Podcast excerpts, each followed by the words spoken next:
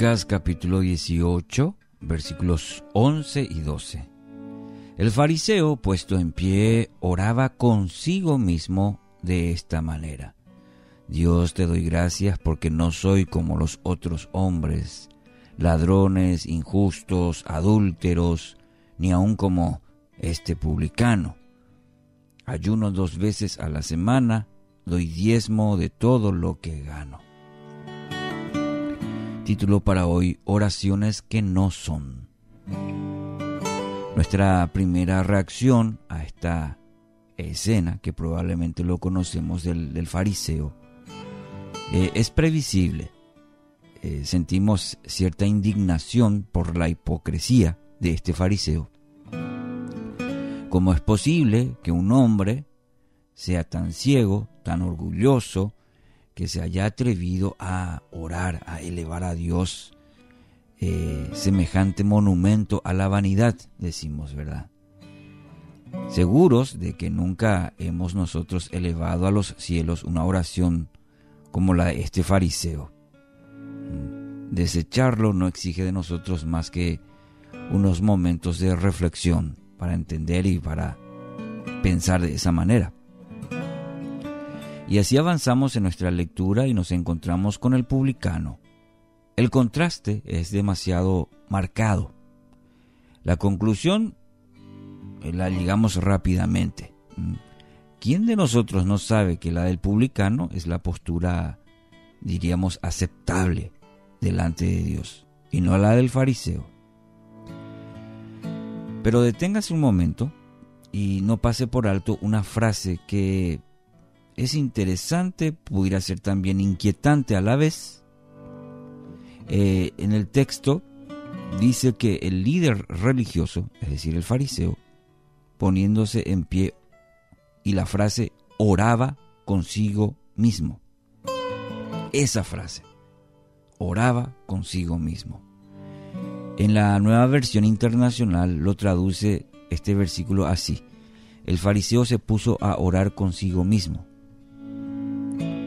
Y vamos a olvidarnos por un instante de lo obviamente egocéntrico que son las frases de este hombre y meditemos un poquito en esta realidad.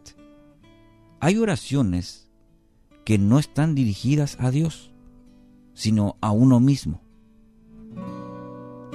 Sabiendo que nuestro corazón nos engaña permanentemente, no podemos descartar con tanta facilidad que este no sea también nuestro caso, el de orar para nosotros mismos. Mm.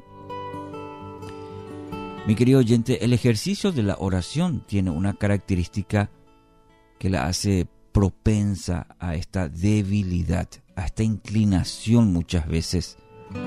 No sé si a veces de manera consciente o inconsciente, pero de la que es una realidad, la es.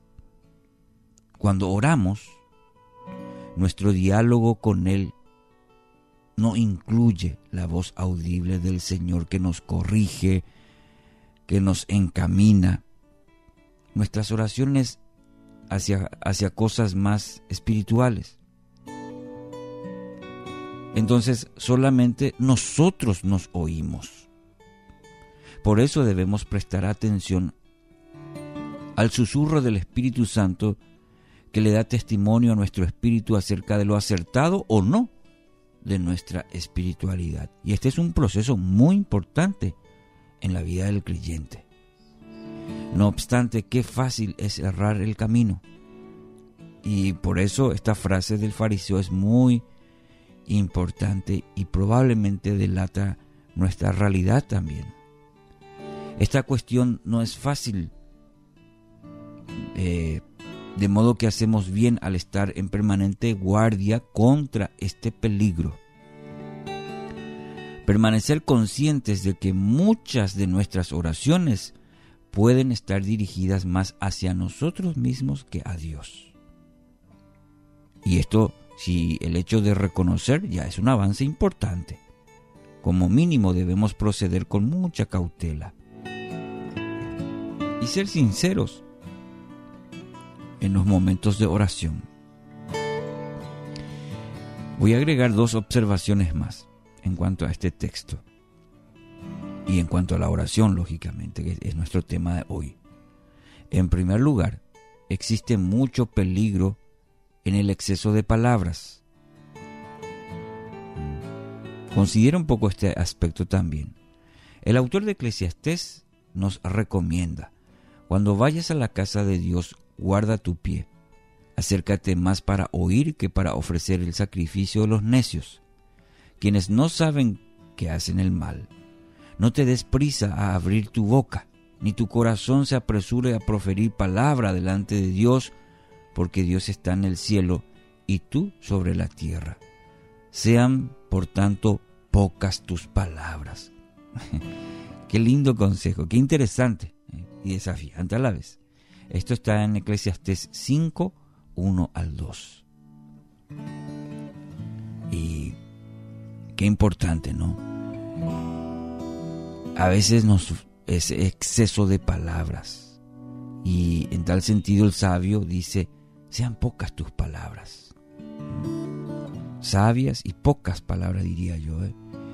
agregando a eso también. Y en segundo lugar, es muy fácil que nuestras oraciones estén enteramente ocupadas con nosotros mismos. Es decir, mis deseos, mis pedidos, mis necesidades, mis planes, mis confesiones, gira en todo gira en torno a mí, a lo que necesito, a lo que me pasa, a mis pedidos. Cuando usted note que la palabra yo o la palabra mí abunda en sus oraciones, mi querido oyente, empieza a preocuparse. La oración no debe girar todo en torno a mí o a yo, a mi lista de necesidades o a mi lista de planes, eh, mis deseos. Entonces es una buena manera para empezar a analizar nuestras oraciones. Que no hagamos las del fariseo. Eso es orar para nosotros mismos. Lo que hacía este fariseo y compara un poco con la del publicano, ¿eh? va a notar la enorme diferencia. Por de pronto, empezar a reflexionar cómo son nuestras oraciones. ¿Alguna vez ha analizado sus oraciones? ¿Mm? Sería bueno a empezar a analizar cómo son nuestras oraciones, qué tan genuinas son, cuánta cuánta palabrería muchas veces acompañan nuestras oraciones. Y que mediante su Espíritu Santo eh, hacer modificaciones si es necesario para que no acabe orando consigo mismo, haciendo la oración del publicano. Padre Dios, gracias por este nuevo día. Que mis oraciones sean tan transparentes, sinceras. Y quiero empezar para que no sea la del, igual a la del fariseo, oraciones para conmigo mismo, sino realmente sean aquellas que te glorifiquen, aquellas que realmente demuestren mi sinceridad, mi transparencia y un corazón dispuesto a lograr tuyo en una profunda y sincera comunión contigo a través de la oración. En el nombre de Jesús.